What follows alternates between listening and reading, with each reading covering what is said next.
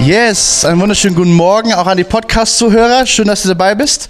Ähm, wir sind mittendrin in einer der letzten Pray First Woche und wir haben uns schon ein paar Namen angeschaut. Wir haben gehört von einem äh, von dem Namen, der heißt zum Beispiel, ich bin Gott Abrahams, Isaaks, Jakobs, wo Gott sich zu uns stellt, zu unserer schlechtesten Seite. Wir haben gehört von Yahweh Nisse, der Herr mein Banner. Wir haben gehört von der Herr mein Durchbruch. Und ähm, heute wird es nochmal weitergehen, aber ganz kurz nochmal den Punkt, warum haben wir diesen Namen? Warum ähm, offenbart sich Gott in verschiedensten Namen? Ganz einfach, weil wir herausfinden, so ist Gott. Wer ist Gott? Er offenbart sich mit einer Eigenschaft. Er zeigt, wie er ist, sein Charakterzug und er zeigt auch, dass wir uns darauf verlassen können, so ist Gott zu uns. Okay? Es gibt uns Sicherheit, es gibt uns Klarheit und äh, es, gibt, es fördert dein Vertrauen. Hey, das ist mein Gott und diese Eigenschaft, die soll in meinem Leben greifen, diese Eigenschaft soll in meinem Leben aufblühen. Okay? Und ähm, ich möchte euch heute einen Namen mitbringen oder vorzeigen, erklären, den man nicht so oft kennt, nämlich der Herr der Heiligung, Jahwe M. Kadesh. Kennt den jemand von euch? Also ja klar, das sind so die Bibeltreuen, die Bibelkenner. Der Rest denkt sich, was ist das für ein Kauderwelsch? Kadesh, wer? Ähm, genau, wir steigen mal ein in das Ganze. Und die Bibelstelle im Hintergrund ist vom 3. Mose 20. Und ihr weißt, 3. Mose ist schon mal ein knalliges Buch, ja. Da geht es ganz stark um die Heiligkeit, ganz stark um das, was Gott möchte. Und da sagt er, 3. Mose 20, aus dem Kontext heraus, darum heiligt euch und seid heilig. Nochmal. Darum heiligt euch und seid heilig. Denn ich, der Herr, bin euer Gott. Darum haltet meine Satzungen oder meine Gebote und tut sie, denn ich, der Herr, bin es, der euch heiligt. Denn ich, der Herr, bin es, der euch heiligt. Jetzt habe ich das nächste Bild, auch ein Bibelvers. Jagt der Heiligung nach, ohne die niemand den Herrn schauen wird. Jetzt habe ich eine große Frage an dich. Ja, was soll ich denn jetzt tun? Ist es der Herr, der mich heiligt, oder bin ich es, der der Heiligung nachjagen muss? Bin ich es, der Heilige sich selber heilig macht, oder ist es Gott, der mich heiligt? Ja, was soll ich denn jetzt machen? Beides steht in der Bibel.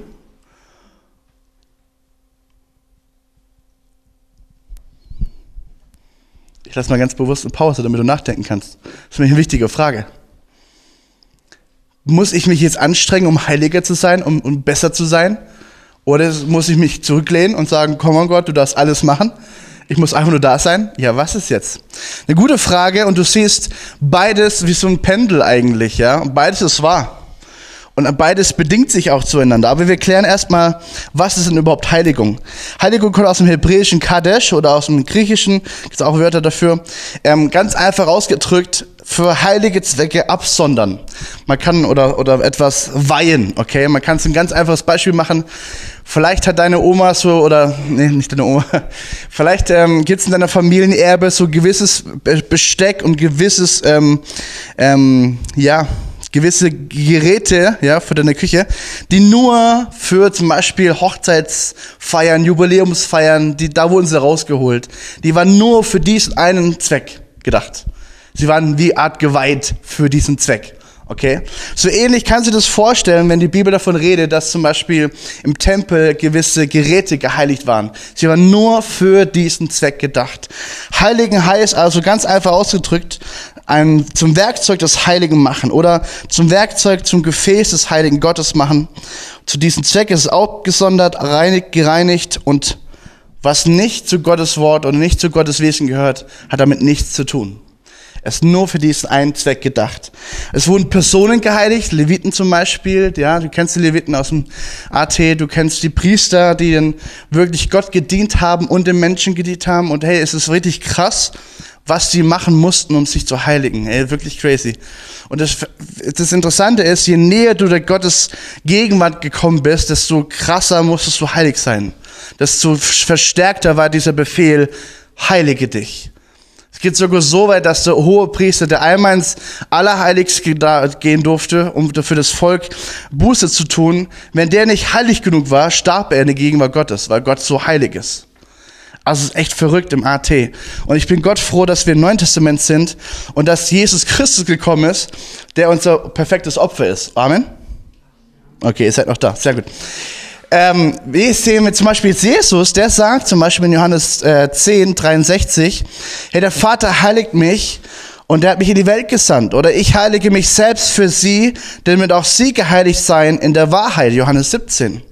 Das bedeutet, Christus gibt sich völlig dem Wirken Gottes hin, gibt alle seine besonderen und persönlichen Absichten auf, damit auch seine Jünger ganz zu Werkzeugen und zu Trägern dieses Wirkens werden.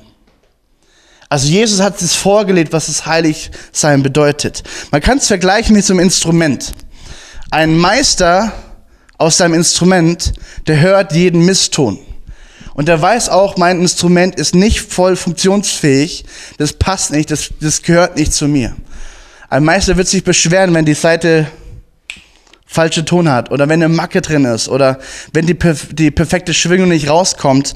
Und so ähnlich möchte auch, oder dann bringt es in Ordnung. Und so ähnlich möchte auch Gott, der Heiligung in sich selber ist, der perfekte Heiligung ist, auch seine Werkzeuge uns heiligen für den Dienst, den uns auserwählt hat. Heiligen heißt also in 1. Thessalonicher 5, 23, Geist, Seele und Leib tadellos und tauglich machen für das Werk Gottes. Tadellos machen für das Werk Gottes. Und ein ganz einfaches Beispiel, wenn Gott so ein genialer Gott ist, dann möchte ich nicht mit meiner Gossensprache über ihn reden, sondern möchte ich so toll und so gut es geht, so perfekt wie es nur geht, mit meiner Aussprache, mit meinen Fähigkeiten ihn groß machen, oder? Wisst ihr, was ich meine? Heiligung, dem Meister auf der Spur. Ich habe euch ein Bild mitgebracht und möchte euch ein bisschen herausfordern, uns herausfordern, dass Gott uns heiligt, aber zur gleichen Zeit wir auch dem Meister Jesus Christus auf der Spur sind. Wir dürfen ihm nachfolgen. Und was heißt es denn jetzt konkret? Ähm, wie kann man so leben, dass es Gott gefällt und dass mein Leben eine gute Spur hinterlässt? Wie kann ich das machen? Wie kann ich das machen, dass meine, mein Leben wirklich Spuren hinterlässt und ich aber gleichzeitig auch dem Meister hinterher bin, Jesus Christus, ihm immer ähnlicher werde? Weil Gottes Heiligkeit ist ein Maßstab für alle, die glauben. Amen. Und im Neuen Testament siehst du vor allem Paulus, der uns so einen heiligen Lebensstil äh, skizziert und sagt in Thessalonicher zum Beispiel, für Kapitel 4, Gott hat uns dazu berufen, ein geheiligtes Leben zu führen und nicht ein Leben, das von Sünde beschmutzt ist. Das heißt, Paulus zeigt hier ganz klar, er hat Anspruch an dich und an mich, dass wir dafür sorgen können, wie wir uns zum Beispiel verhalten. Laufe ich bewusst in die Sünde rein, in die Schuld rein und beschmutze mich damit? Oder sage ich, nein, das gehört nicht zu einem Lebensstil, das Gott verehrt, das Gott groß macht. Ich halte mich bewusst davon fern. Und dieses Denken und dieses Reflektieren, dass ich weiß, das ist Sünde und das ist gut für mich, das bewirkt Gott in dir. Amen. Ich mache mal weiter. Jesus ist Vorbild, dem alle Christen folgen und wir eifern ihm nach. Und hey, wie Paulus es ausdrückt, Wer er von Gott erwählt ist, der ist nach seinem Willen also auch dazu bestimmt, seinem Sohn ähnlicher zu werden. Zum Beispiel Römer 8 oder 2 Korinther 3 und so weiter. Und da liefert uns Paulus auch eine Definition von Heiligung oder auch eine Art, wie wir das umsetzen können. Ganz einfach das, es ist eine prozesshafte Erneuerung und Reinigung unseres Wesens, Denkens, Lebens, Fühlen. Es beginnt damit, dass ich mich hinwende zu Gott. Hey Gott, hier bin ich. Ich habe verstanden, du bist Gott. Ich bin Mensch. Ich bin schuldig. Ich brauche dich. Das ist der Beginn. Und dann folgt das Nacheifern, dem, dem Meister auf der Spur sein. Dann folgt es, dass ich sage, okay, mein Ziel ist es, als Mensch hier auf der Erde, Jesus immer ähnlicher zu werden. Hey, wenn die Michelle mich anguckt morgens, dann soll sie Jesus sehen. Wenn der Martin mit mir redet, das soll er spüren, hey, da ist der Herzschlag Jesu drin. Ja, wie, wie Rainer Bonke immer wieder mal sagt, lass mal Frau Müller rausgucken. Lass mal Jesus aus seinem Leben rausgucken. Lass mal die Menschen sehen, dass Jesus in dir lebt. Und wenn Jesus in dir lebt, hat es auch Auswirkungen auf deinen Alltag, Auswirkungen auf dein Denken, Auswirkungen auf dein Sprechen, Auswirkungen auf dein Handeln, oder? Und er ist es, der dich Stück für Stück verändert. Hey, also wisst ihr, was ich meine? Früher habe ich das geliebt, die Sünde. Ja, die Schweine lieben Dreck. Und ich war früher wie ein Schwein, weil ich gedacht habe wie ein Schwein, aber Jesus, hey, er hat mich frei gemacht. Sünde ist Sünde. Und er kann lernen, mit Gott zusammen Sünde zu hassen. Sagen, ey, ich will es nicht. Es trennt mich von meinem Meister, es trennt mich von meinem Liebhaber Jesus, es trennt mich von meinem Gott. Ich will es nicht. Ich will mehr und mehr so ähnlich werden wie er. Und Jesus war kein stranger Typ, oder?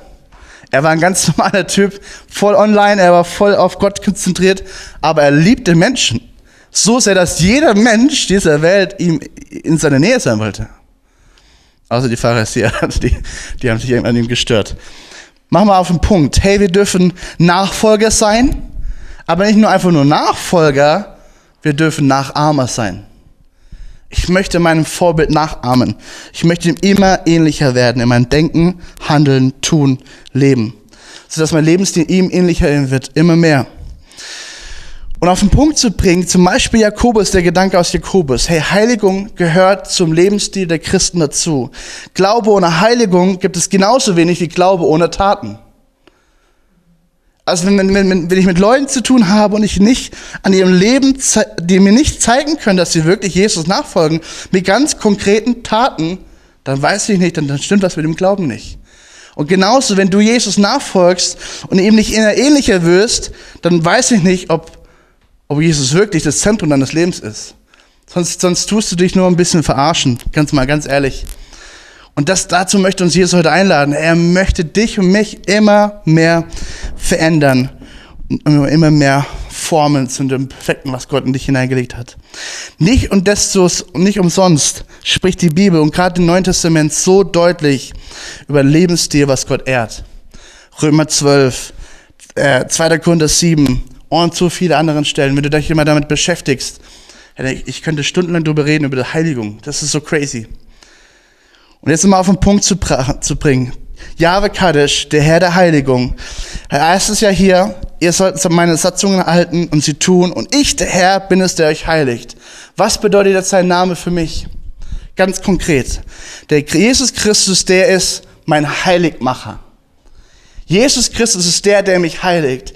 Und ich lade Jesus ein. Ich lade Jesus ein. Ich sage zu Jesus, Jesus, komm, Heiliger Geist, breite du dich aus in meinem Leben. Du bist die Wahrheit. Heilige mich. Zeig mir, was Heiligung bedeutet. Zeig mir, wie ich Jesus ähnlicher werden kann. Und ich will es umsetzen.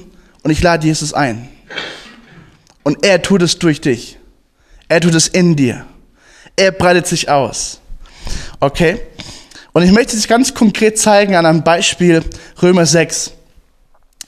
Und ich habe mir ganz bewusst eine Übersetzung gewählt, die neue, neue Genfer Übersetzung, weil die ein bisschen mehr erklärt. Und plötzlich, er so, Elberfelder ist Hammer, aber wenn du nicht verstehst, bringt es ja nichts. Weil die Elberfelder fasst es auf fast zwei Stellen zusammen. Also es ist wirklich krass. Aber hier kurz mal die Erklärung. Aber Gott sei Dank ist Gott die Zeit vorbei, in der das, ihr Sklaven der Sünde wart. Hey, das war ein Lebensstil, da wo du Gott nicht kanntest. Sklaven der Sünde. Du musstest Sünde tun, weil du Sklave davon warst, ja? Und jetzt aus ihrer innersten Überzeugung der Lehre gehorcht, die aus dem Maßstab für unser Leben gegeben ist und auf die ihr verpflichtet worden seid. Ihr seid von der Herrschaft der Sünde befreit worden und habt euch in den Dienst der Gerechtigkeit stellen lassen. Nichts anderes bedeutet das, Jesus nachzufolgen. Du bist frei von Sünde. Gott macht dich frei von Sünde und du kannst entscheiden, ob dich sündig oder nicht ob ich Jesus ähnlicher werden will oder nicht. Und ich kann jetzt Dienst der Gerechtigkeit tun. Gott, ey, Gott, ich kann Gott verehren, Gott groß machen. Und jetzt Vers 19. Ich gebrauche das Bild von Sklavendienst, das ihr alle kennt, weil ihr sonst vielleicht nicht versteht, worum es geht. Früher habt ihr euch in den verschiedensten Bereichen eures Lebens gewissermaßen wie Sklaven in den Dienst der Unmoral und der Gesetzlosigkeit gestellt. Du warst von diesen Dingen der Sklave. Du konntest gar nicht anders als zu lügen. Du konntest gar nicht anders als zu stehlen. Du konntest gar nicht anders ähm, als schmutzige Gedanken zu haben, weil du warst Sklave davon. Du konntest nicht anders. Und das Ergebnis war ein Leben im Widerspruch zu Gottes Gesetz. Jetzt aber, sag mal jetzt aber, macht euch zu Sklaven der Gerechtigkeit. Mache dich zu einem Sklaven der Gerechtigkeit und stellt alle Bereiche eures Lebens in euren Dienst, in diesen Dienst der Gerechtigkeit. Dann wird das Ergebnis ein geheiligtes Leben sein. Anders ausgesprochen, die Hände, die vorher zur Sünde gegriffen haben, sollen jetzt zur Heiligkeit greifen und Heiligkeit tun. Und davon machst du dich zum einen Sklaven. Davon machst du dich abhängig. Wir haben es gerade eben gesungen. Mein ganzes Sein lege ich vor dich hin. Das, was ich wirklich brauche, bist nur du, du, Jesus allein. Wir singen das auch so einfach so. Let it go, es ist so easy. Wissen wir, was wir da singen? Es geht nämlich genau das. Hey, ich, mein ganzes Sein lege ich vor dich hin. Ich will Gerechtigkeit üben. Ich will Liebe ausleben. Ich will dich Jesus ähnlicher werden. Amen auf den Punkt gebracht, Epheser 4, 15. Stattdessen sollen wir mit einem Geist der Liebe an der Wahrheit festhalten, damit wir im Glauben wachsen und in jeder Hinsicht mehr und mehr dem ähnlich werden, der das Haupt ist, Christus. Hey, Gott ist der Gott der Heiligung. Gott ist der, der dich heilig macht. Dein Job ist, ihm nachzujagen und so nah wie es nur möglich ist, an seinem Herzen zu bleiben. Und dazu möchte der Heilige Geist dir helfen. Er ist der Parakletos der dich pusht. Hey, heute ist wieder Tag, Tag 18, Pray First. Werd Jesus ähnlicher. Ich zeig dir, wer Jesus ist. Glaub an ihn. Und er pusht dich, er ermutigt dich. Amen. Herr, wir möchten jetzt das umsetzen in, in deiner Zeit mit Gott. Und ich möchte dich einladen, ähm, ich habe euch Hebräer 10 mitgebracht. Das ist ein längerer Abschnitt. Ziemlich einfach zu lesen mit Hoffnung für alle, weil du viel verstehst. Weil es der Hammer ist. Ich werde nochmal zusammenfassen aus der Hebräerbrief. Übrigens, totaler cooler Lehrer. Er lehrt dich, was es bedeutet, der neue Bund mit Jesus. Das perfekte Opfer, warum er dich heilig macht und so und lese es für dich durch. Und wenn du Stellen auf Stellen triffst, wo du merkst, wow, das ist jetzt pure Wahrheit, hey, dann fang mal an, das auszusprechen über dein Leben. Und zwar laut, ja. Nebenmann ist egal, der Nebenmann ist egal. Ich spreche das aus über mich. Im Auto, wenn du gerade im Auto unterwegs bist, dann sprich Wahrheiten Gottes aus über dein Leben. Egal, wo du gerade bist, fang an auszusprechen Wahrheiten über dein Leben, weil Worte haben Macht. Amen. Wir wollen einen Gebetsgeist entwickeln und das soll euch helfen, vorwärts zu gehen und wirklich so die Power von Gebet zu entdecken. Deswegen wird es auch Musik geben, die werden wir aufdrehen, laut machen. Du kannst dich umherlaufen, du kannst dich hinknien, du kannst Hände strecken, was auch immer. Ich bin so jemand, ich laufe immer gerne und ziehe meine Kreise. Deswegen legen wir los. Hebräer 10.